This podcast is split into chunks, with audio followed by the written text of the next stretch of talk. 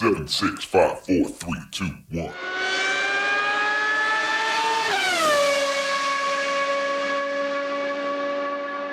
Herzlich willkommen zu Formel 1, dem Podcast mit Christian, einem spanischen Formel 1-Fan. Und mit Frank, einem deutschen Formel 1-Fan, nach einem der großen Highlights, so wurde es zumindest angekündigt und so haben es viele wahrgenommen, nach einem der großen Highlights dieser Saison der große Preis von Las Vegas. Zum ersten Mal seit langer Zeit wieder ein Rennen in Las Vegas, ein neuer Stadtkurs. Wie hat es dir gefallen? Ich glaube, ich lasse dir diesmal den Vortritt, weil ich glaube, ich bin nicht deiner Meinung. Also ich lasse erstmal dir den Vortritt. Wie hat es dir gefallen, Frank? Mir hat es gut gefallen. Genau. Mir hat es wirklich gut gefallen. Da haben wir schon, okay, da haben wir schon die Meinungsverschiedenheit, ist doch schön. Nee, also es ging ja los mit dem Drama beim freien Training. Das erste freie Training nach zehn Minuten abgebrochen. Es ist selten, dass wir in unserem Podcast über ein freies Training reden, aber der Gullideckel, der das Auto von Sainz beschädigt hat, hat das freie Training dann beendet. Das Drama ging dann weiter, nachdem die Zuschauer dort ewig gewartet haben, wurden sie vor Beginn des zweiten freien Trainings, was dann mitten in der Nacht stattfand, nach Hause geschickt. Also ein freies Training mitten in der Nacht vor leeren Rängen. Ja, Toto Wolf fand das alles nicht so schlimm. Ich fand das schon ziemlich doof, zumal ich auch selber so ein Kandidat wäre, der, um Geld zu sparen, sich vielleicht mal ein Freitagsticket gönnt. Und dann wäre ich ziemlich sauer, wenn ich am Freitag. Hallo Frank, ich muss dir sagen, momentan gibst du die ganzen Gründe, die es geben würde. Ja. Also red weiter, ja. Ja, genau. Aber dann, dann hat sich das geändert. Also ich finde, ähm, mit dem Qualifying und mit dem Rennsonntag, äh, darauf kommt es ja letztlich an, war es ein spannendes Rennen, ein für die Formel 1 erfolgreiches Rennen. Und ähm, ja, hat es Spaß gemacht, das anzuschauen. Dir nicht? Also vielleicht ist es auch nur, weil, weil das Wochenende davor war ein gutes Rennen, ein spannendes Rennen. Und es war eine ältere Strecke, wo es noch Probleme gibt, wenn du einfach rausfährst. Und für mich war es halt, ähm, also genau wie du gesagt hast, äh, freien Training, erstes Problem. Und äh, was mich daran so nervt, ist eher, ein Fehler kann immer passieren, ja. Und dass jetzt der Sainz dann Strafplätze bekommt, ist vielleicht unfair, aber so ist es halt. Und äh, das ist jetzt auch nicht der Punkt, ja. Aber das Ganze drum, drumherum, ja, und der Las Vegas Strip und die Casinos und keine Ahnung, ja. Und äh, für mich war das, ich würde sagen, wie, wie die Serie von Netflix, weißt du? Das war so ein Rennen für Leute, die die Show mehr genießen und dieses halt das, die Drive to Survive Serie als die Formel 1 an sich, weil von, wenn du im Auto sitzt oder die Strecke siehst, das hätte auch ein Rennen in, irgendwo in Saudi-Arabien sein können, so ein Nachtrennen. Es war eine Strecke ganz stark beleuchtet und fertig. Also dass es Las Vegas war oder Barcelona oder keine Ahnung wo, in Bayern, weißt du, ist einfach eine sehr in gut Bayern. Gut, also du, weißt, du, bist eher, also, du bist eher Fan von Rennen auf Strecken wie Imola, Spa, Manikur, klassische Formel 1 oder klassische ja, beziehungsweise, Ja, beziehungsweise, wenn du ein Rennen machst in, in Las Vegas oder in Manhattan, dann lass es tagsüber sein oder lass es irgendwo sein, wo man irgendwas davon hat. Das war eine dunkle Strecke. Man hat zwar trotzdem ab und zu mit den Luftaufnahmen hat man halt ein Casino da mal gesehen, da ein bisschen Licht und so. Aber ganz ehrlich, ob das Las Vegas war oder in Chicago oder was auch immer, es war, hat man gar nichts von gemerkt, jetzt als Fernsehzuschauer. Dann die, die horrenden Preise.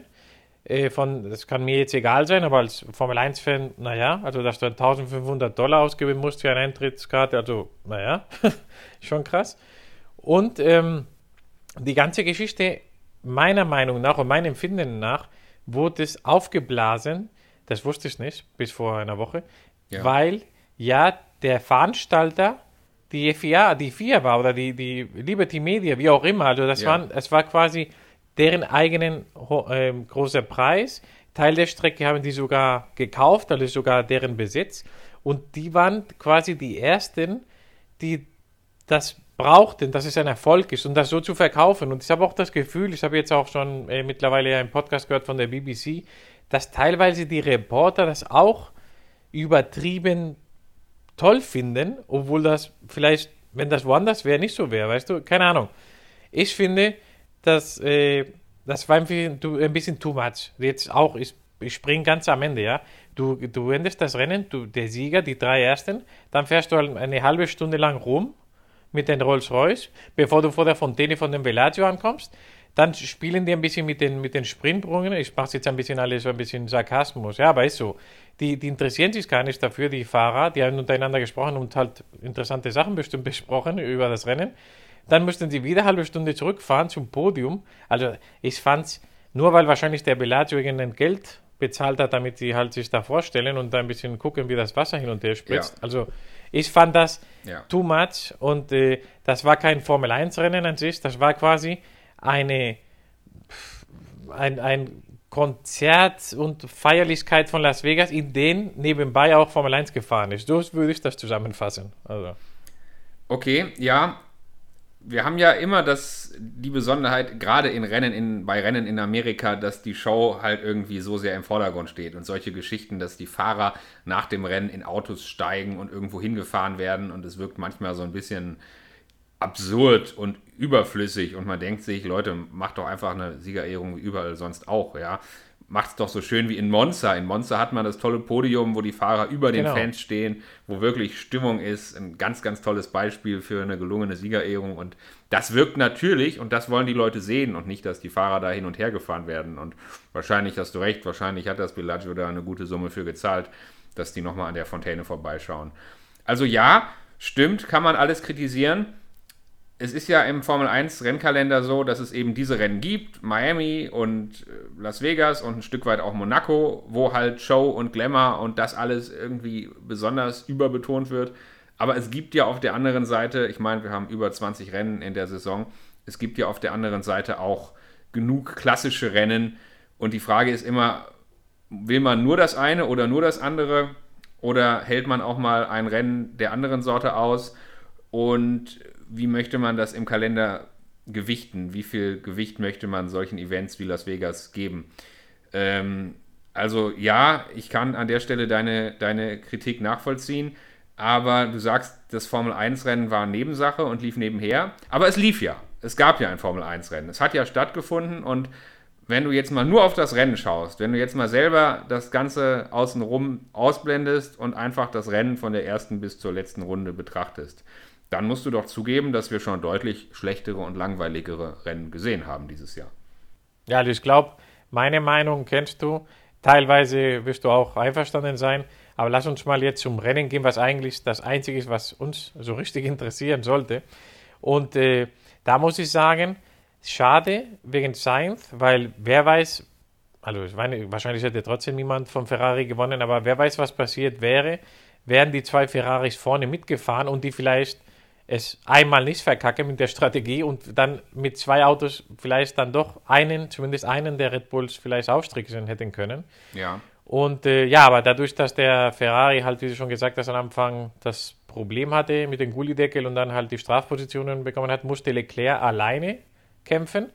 Und äh, ja, gleich am, am Start hat er es, äh, ja, ich, ja, ich will nicht sagen verkackt, aber da, da ist es losgegangen, sein, sein Pech. Also. Ja, aber bleiben wir, bleiben wir noch mal kurz bei den beiden Ferrari. Leclerc musste alleine kämpfen, aber äh, Sainz hat ja am Start auch einen Fehler gemacht. Er ist zwar von weiter hinten losgefahren, natürlich nach der Strafe, aber die beiden Spanier im Feld, Sainz und Alonso, haben praktisch synchron den gleichen Fehler gemacht, haben nämlich beide ähm, beim Einlenken in die erste Kurve übersteuern bekommen. Alonso hat sich gedreht und ähm, hat dabei den armen Bottas noch abgeräumt und Sainz hat niemanden abgeräumt, hat sich aber genauso gedreht. Ähm, also das Gripniveau, das Gripniveau direkt beim Start war praktisch nicht vorhanden, also extrem schlecht. Und Sainz und Alonso sind die beiden, die da ähm, für die Dreher gesorgt haben beim Start. Ja gut, das, das war jetzt nicht wahrscheinlich unter Alonso. Ich meine, vorne, ganz vorne, ist ja auch die Situation passiert, wo ich gedacht habe, wenn die das jetzt nicht bestrafen, äh, ja. ja. als der, der, ich sage jetzt mal aus Versehen, der Verstappen den Leclerc rausgepusht hat, aber das war jetzt nicht ein bisschen. Ich meine, die waren beide draußen, aber, aber wenn Verstappen noch im, im, im, in den Track geblieben wäre, aber Verstappen war auch 10 Meter Verstappen draußen. Verstappen war also. weit neben dem Track und für mich war das, als ich das gesehen habe, auch eine eindeutige Situation. Ähm, Forcing and Drive. Ja, die haben so lange gebraucht. Ich dachte, das wird jetzt wieder ein Renn, äh, Rennincident. Ja. Und das hätte mich, und du weißt, ich bin oft äh, ja, für Verstappen oder dass er halt aggressiv ist und so, aber das war zu viel und das, da habe ich gesagt, also wenn sie da nichts machen, das ja. geht überhaupt nicht. Also. Und es ist für mich auch nicht relevant, wie es ja bei den Kommentatoren dann diskutiert wurde, es ist für mich auch nicht relevant, wer jetzt am Apex, also am Scheitelpunkt der Kurve vorne ist, denn wenn du einen anderen Fahrer derartig rausdrückst, also wenn du, wenn du auf der Innenseite der Kurve fährst und dann komplett die Strecke verlässt und mit deinem Auto völlig neben der Strecke fährst, dann ist es auch egal, ob du vorne oder hinten bist, dann hast du einfach den Fahrer auf der Außenseite komplett rausgedrängt. Und da muss es eine Strafe für geben. Gab es ja auch. Interessant ist natürlich die Frage, ob Leclerc ohne Verstappen nicht trotzdem an der Stelle genauso gefahren wäre, denn ähm, letztendlich haben beide die Kurve nicht bekommen. Und Verstappen hatte ein bisschen Glück, dass Leclerc die Kurve so oder so auch nicht bekommen hätte. Nur deshalb sind sie nicht kollidiert an der Stelle. Ne? Also ich glaube, Leclerc hatte das Gripniveau an der Stelle genauso überschätzt. Und man hat ja gesehen, er hat am Ende wegen Verstappen korrigiert und nochmal aufgemacht und die Kollision verhindert, das schon. Aber innerhalb der Strecke wäre er, glaube ich, an der Stelle so oder so nicht geblieben. Also die sind ja schon beide ganz schön gerutscht. Ne? Ja, aber es zeigt wieder, dass Verstappen ihm, ihm ist es egal, ob er rausfliegt, er möchte gewinnen. Also es ist ihm egal, ob er einen Unfall auch ja. teilweise produziert, er will gewinnen und wenn es ist ja. ihm alles egal. Das, und manch anderer würde halt denken. absolut nichts mehr zu verlieren, aber wenn wir mal zwei Jahre zurückdenken an das Duell mit äh, Hamilton, ich habe es schon mal gesagt, da war ja klar, wenn Hamilton und Verstappen sich begegnen, dann knallt's. Also Verstappen. Ja, aber das, das kann man, ich finde, das kann man auch nicht vergleichen, weil Nein, wenn es so eng wäre, das vielleicht knallen nicht, aber dann wäre es auch anders. Wenn du siehst, jetzt ja. ist das Rennen vorbei, der Perez ist glücklich, dass er den P2 in der WM hat, der Leclerc ist glücklich, dass er den zweiten Platz geschafft hat mit einem Ferrari und Verstappen ist glücklich, weil er am 1 ist und der Beste von allen ist. Und ja. alle sind glücklich, weißt du, aber weil es nichts mehr zu gewinnen gibt. Aber wenn ja. es wirklich mal wieder hoffentlich bald eng wird, dann wird bestimmt die tolle Stimmung nicht mehr da sein, glaube ich nicht. Und bei diesem Rennen war es ja eng. Es ist natürlich nicht repräsentativ. Ähm, die Reifen haben eine große Rolle gespielt. Aber ähm, wir haben die Situation gehabt, dass Verstappen sich vorne nicht lösen konnte. Russell fuhr noch über weite Strecken äh, relativ eng mit der Spitze mit. Und Leclerc, der ja dann zu Beginn auf Platz 2 lag, konnte das Tempo von Verstappen mitgehen und hat ihn aufgrund von Verstappens abbauenden Reifen sogar unmittelbar vor Verstappens Boxenstopp noch auf der Strecke überholen können. Also das ging schon ziemlich eng zu. Wann haben wir das zuletzt gesehen, dass Verstappen in die Box fährt und vorher überholt wird und sich vorne eben keinen Vorsprung rausgefahren hat?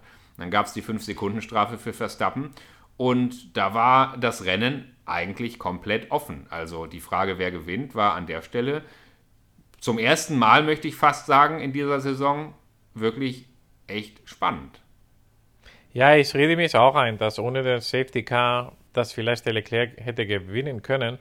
Aber wenn mal die Historie von letztem Jahr oder auch von dieser Saison halt sieht von Verstappen, dass er mal auf Platz 15 startet und trotzdem das Rennen gewinnt nach, nach 10 Runden. Also, ja. und dann noch mit den Reifen. Ich meine, beim ersten Stint, das waren ja Mediums, glaube ich, da war der Ferrari besser, aber bei den harten war der Red Bull wieder besser. Also die Probleme, die Red Bull hatte mit den ersten Reifen, äh, war dann weg. Und ich, ich mal weiß es nicht. Und das wäre schön zu denken, dass es vielleicht so gewesen wäre, ja, dass halt Glück war von Verstappen.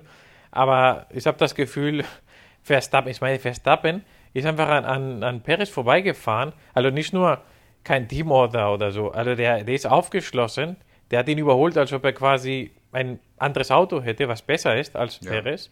Einfach vorbeigefahren und dann ist er nach der ganzen Aufholjagd, wo du denkst, naja, jetzt müssen die Reifen halt äh, kaputt sein oder Probleme haben oder was auch immer. Nee, nee, der fährt weiter, überholt Leclerc und ja, ich weiß nicht, wahrscheinlich dann wieder Schonmodus, weißt du, damit das Auto hält und äh, nichts kaputt geht und so. Aber ich glaube, er hätte wahrscheinlich den auch noch bekommen. Aber schade, dass die uns das äh, weggenommen haben mit den Safety Cars. Wäre wirklich, wär wirklich schön gewesen, mal zu gucken, ob es passiert wäre. Ja. Naja, mit dem Safety Car das ist jetzt so eine Sache. Also beim ersten Safety Car hat Verstappen den Restart angeführt und da gab es eine kurze Diskussion, äh, auch über Funk. Leclerc hatte sich da beschwert, weil Verstappen kurz beschleunigt hatte und dann den Restart scheinbar wieder abgebrochen hat und nochmal kurz verzögert hat. Hast du das gesehen?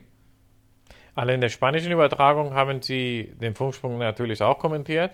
aber da hat direkt einer, ich weiß nicht wer, ich glaube, das war der Ex-Formel-1-Fahrer, der hat gesagt, dass er alles richtig sieht, weil er führt das an und solange er nicht bremst, kann er das machen. Also eine Sache ist, wenn du quasi startest und offiziell startest, aber dieses Gas geben, Bremsen, Kurve und so, das darf man ja machen. Ja. Und seiner Meinung nach war das okay. Also und mal, es wurde auch nicht bestraft. Und, also, ja. Genau, es wurde nicht bestraft. Ich gehe davon aus, dass es untersucht wurde. Aber es ist zumindest sehr kritisch. Ähm, ich weiß jetzt auch nicht genau, wie die Regel da im Wortlaut aussieht.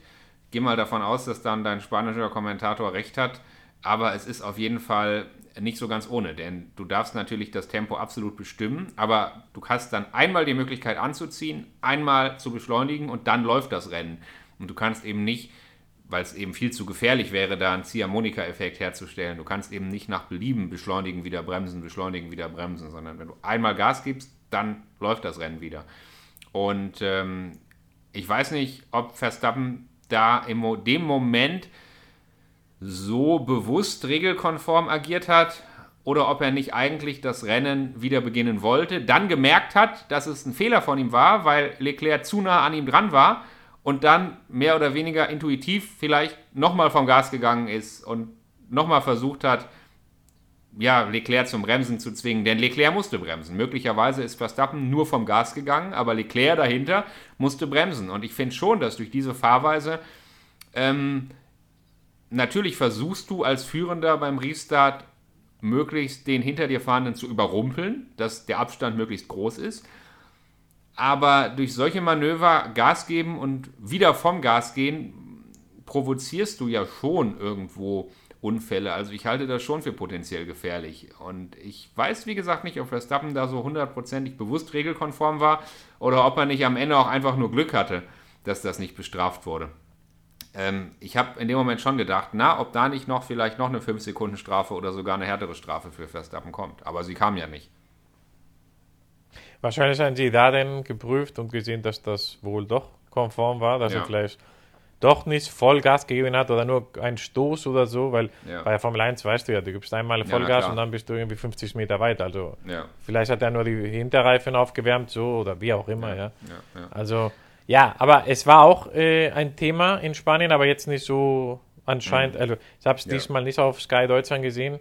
Ich ja. kann mir schon vorstellen, nee. wie ein Experte da. Ja, ja, das, das Thema war da auch gar nicht so groß, aber ich habe das für mich halt ein bisschen größer gesehen, dieses Thema. Also ich fand das halt einfach ganz interessant. Ja, das war der erste Restart. Dann ist Verstappen ähm, wieder vorgefahren ähm, und äh, hat sich dann eben äh, beim, beim zweiten Restart hat Leclerc angeführt und als das Safety Car das zweite Mal kam, war eigentlich Perez der große Profiteur. Fand ich ganz witzig. In der Übertragung auf Sky Deutschland hieß es dann, jetzt hätte Perez Pech gehabt oder es sei schade für Perez, weil sein Vorsprung wieder zusammenschmilzt. War natürlich totaler Blödsinn. In Wirklichkeit war das Safety Car super für Perez, weil er ja noch seinen Boxenstopp machen musste. Musste sowieso noch an die Box und war dann auf einmal beim Restart an P2. Also ziemlich genial, oder? Ja, manchmal, aber in Deutschland und auch in Spanien, manchmal weiß ich nicht, was für ein Rennen die gucken oder warum die nicht auf dem Bildschirm gucken, wenn wir das sehen als normale Zuschauer. Ja. und wir haben viel weniger Informationen als die. Ja. Aber ja, es, äh, es war toll für ihn und ich meine, ich bin nicht mehr sicher, ich meine, Sainz auch, ich, ich, will nichts Falsches sagen. Es gab so ein paar, die Glück hatten, aber es ist immer so äh, bei Safety Car, dass die, die nicht reingekommen sind und reinkommen müssen, Glück haben. Pech hatte Leclerc, weil Leclerc konnte nicht reingehen, weil du führst, ist halt wie immer, wie man immer sagt, wenn du führst, musst du halt, was du machst, kann ein Fehler sein. Wenn du reinkommst, dann musst du zurückkämpfen ja. und gegen einen Red Bull, was ja nicht schwierig, was nicht einfach ist. Und wenn du draußen bleibst, hast du halt ältere Reifen und die anderen beim Restart hinter dir. Und jetzt waren die Reifen von Leclerc zu dem Zeitpunkt nicht so alt, die waren, meine ich, fünf Runden alt. Alle anderen an der Spitze haben gewechselt und am Ende hat Leclerc also den Restart angeführt mit fünf Runden alten Reifen. Perez hinter ihm mit neun Reifen und Verstappen zu dem Zeitpunkt, glaube ich, auf P5. Man weiß es nicht. Wenn Leclerc reingekommen wäre, hätten sich seine Chancen für den Rennsieg erhöht? Was meinst du? Ich glaube nicht. Und ich glaube, genau das ist der Punkt. Ähm, es ist schon schwierig genug, Red Bull zu besiegen. Red Bull hatte dann mit den Harten ein wieder normales Tempo für Red Bull. Die hatten wirklich mit den ersten Mischungen Probleme, die man eigentlich nicht erwartet bei Red Bull, sodass ein Ferrari überholen kann. Und das hatten die bei den Harten nicht mehr. Und die wussten das, weil die ja schon mit hart gefahren sind zu diesem Zeitpunkt. Und wenn du jetzt hältst und dann musst du quasi einen Red Bull überholen, naja, also und dann noch ein Verstappen. Also ich glaube, die haben es richtig gemacht. Die haben es halt riskiert und gesagt, wir machen All-In, wir fahren, wir versuchen durchzufahren. Und du, wenn es nicht funktioniert, dann P3, glaube ich, war schon sicher. Die haben am Ende P2 gemacht, aber P3 haben die sicher. Aber wenn die stoppen und dann P3 rauskommen hinterm Safety Car, ob die dann P2 kriegen, weiß nicht. P1 unwahrscheinlich. Also ich glaube, das war die einzige Chance, die sie leider dieses Jahr realistisch hatten. Leider. Ja, Am besten, ja. ja. es war halt blöd. Ohne Safety Car, ohne das zweite Safety Car, mal weiß es nicht, aber so glaube ich, waren die geliefert. Also, ja. ja. Ja, und spannend war es dann trotzdem noch. Perez ist dann zuerst an Leclerc vorbeigekommen, ähm, aber Leclerc äh, konnte tatsächlich nochmal kontern. Also das war schon irgendwo toll zu Ein sehen. Ein Armutszeugnis für Perez. ja, und da gab es ja dann wirklich wieder spannende Überholmanöver und du sagst es schon, Armutszeugnis für Perez. Okay, der Vize-Weltmeistertitel ist safe, P1 und P2 in der WM für Red Bull sind safe, weil Hamilton einfach bei diesem Rennen nur Siebter wurde, okay. Aber ich sag's nochmal, beim Restart Perez auf P2 mit neuen Reifen, Verstappen auf P5 und das Ergebnis kennen wir, Perez lässt sich am Ende von Leclerc nochmal überholen und wird Dritter, während Verstappen das Rennen gewinnt. Also, genau. ja, mehr muss man nicht sagen, oder? Nee, und ich finde, ich, ich, ich will einfach nochmal auf ihn hacken, drauf hacken auf Perez. Ist so, der verdient es. Er hat dann gepostet auf Twitter oder auf X, wie auch immer es jetzt heißt. Ganz glücklich, P2 sicher, wir haben unsere Ziele erreicht und äh, wir feiern das mit dem Team, bla bla bla. Und dann ist die ganzen Kommentare von ganzen Mexikanern und so auf Spanisch, äh, Glückwunsch, du bist der Beste, bla bla bla, ja. Und ich muss nur dran denken, ich musste, als ich den Post gesehen habe, musste ich direkt zu der Internetseite gehen von der, von der Formel 1 und gucken, der hat fast, fast, nächstes äh, Wochenende wird es sogar mehr sein, er hat fast die Hälfte der Punkte wie Verstappen. Die Hälfte. Also, tut mir leid, da gibt es nichts zu feiern. Also, okay, ja. es hätte schlimmer kommen können, ja, aber dass du mit demselben Auto die Hälfte der Punkte, die Hälfte, weißt du, das ist doch, mhm. und wir reden nicht hier von zwei und ein Punkt, weil du einen Haas fährst, weißt du, wir reden ja von, weißt du, 400 Punkte zu 200 Punkte, also das ja. ist peinlich diesem, und ich würde da ganz kleinlaut sein, ganz kleinlaut. Bei diesem Rennen kann man ihn vielleicht noch ein klein wenig in Schutz nehmen. Er ist eine andere Flügeleinstellung gefahren, ein anderes Aerodynamik-Setup gefahren, ist deshalb wie oft, wie das oft ist bei Teams, nicht eins zu eins vergleichbar mit Verstappen. Aber im Gesamtkontext der Saison äh, kann ich dir da absolut nicht widersprechen. Und bei anderen Fahrern ist es auch so, da fährt auch der Nummer 2 Fahrer öfter ein anderes Setup als der Nummer 1 Fahrer. Aber und das entscheidet ja teilweise auch der eigene Fahrer. Also, richtig. tut mir leid. Bei allen Sachen, die man im Einzelfall noch vorbringen kann, zur Entschuldigung, muss ich dir unterm Strich trotzdem recht geben. Und du hast es ja im letzten Podcast schon gesagt, deiner Meinung nach ähm, hat Perez das Cockpit nächstes Jahr nicht verdient, auch wenn er Vize-Weltmeister wird. Ähm, ja, schauen wir mal, ob es da noch Überraschungen gibt. Ansonsten steht das Fahrerfeld ja schon relativ fest für die nächste Saison. Über einen Namen müssen wir bei diesem Rennen vielleicht noch sprechen, nämlich George Russell. Das war ja eine der Hauptszenen am Ende im Rennen, der Kontakt zwischen George Russell und Max Verstappen. Und ich frage dich einfach mal, wie hast du die Situation gesehen? Ja, missgebaut von Russell. Das sieht man nicht so oft bei ihm, aber für mich ganz klar seine Schuld. Ja, sieht man nicht so oft bei ihm.